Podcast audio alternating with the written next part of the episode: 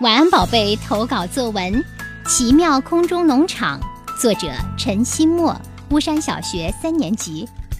你们听说过空中农场吗？这是一个很奇妙的名字。对呀，人们现在的脑袋瓜真是有创意，都想在都市里建农场，而且还是空中的，真是很时尚呀。今天早上，我们一家去参观了位于市中心的空中农场。空中农场分为四个板块，第一个板块是小农夫作坊，第二个板块是萌宠乐园，第三个板块是种植农耕，第四个板块是拓展区。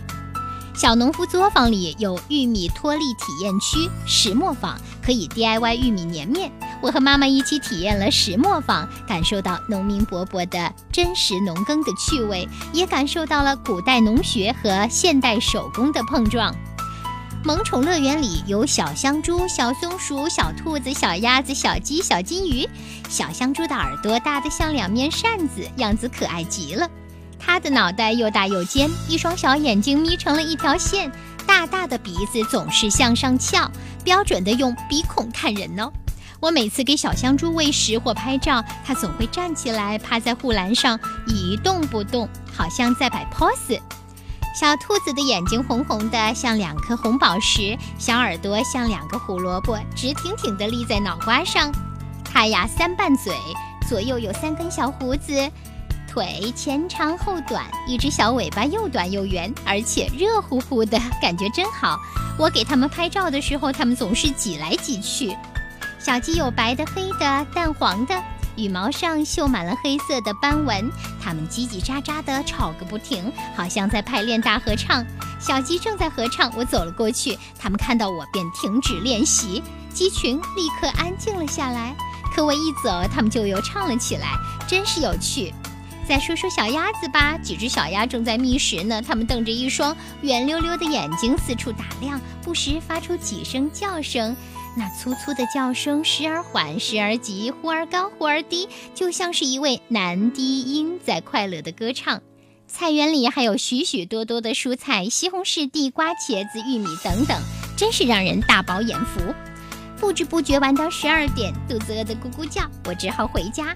谁知出门一看，哇哦！正午的太阳像一个巨大的火球，从高高的天空直往下射，晒得地面直发烫，真是千里清蒸，万里红烧，出门就是铁板烧。没办法，我也只能是顶着太阳回家了。好的，以上我们共同分享到的是来自福州市巫山小学陈新墨同学的投稿作文《奇妙空中农场》。接下来有请何洁老师点评。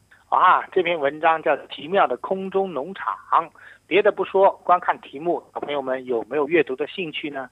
因为在我们日常生活中啊，关于农场，我们很容易把它进行落地想象。农场吧，不就是在地面上的几块田、几道篱笆、几头牛吗？对呀。可是这个农场在空中啊，因为它在空中又是个农场，所以自然而然就用上了奇妙。所以我觉得小作者在写这篇文章的题目的时候，真的叫一气呵成啊！奇妙的空中农场，我们跟着文字，伴随着小作者一起去看。哦，原来是新时代的现代化农场啊！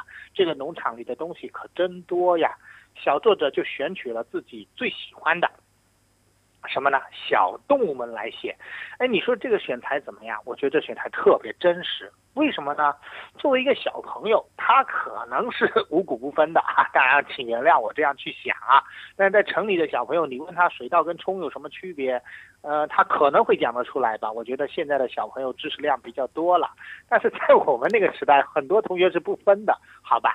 小朋友到了农场，最感兴趣的是什么呢？嗯，那就是各个动物啊，因为现在的和小朋友啊，确实跟动物的相处时间比较少，机会比较少，情感比较少。那么到了空中农场，看到各种各样的动物，很自然的就吸引了他的眼球，很自然的就成为他的写作对象。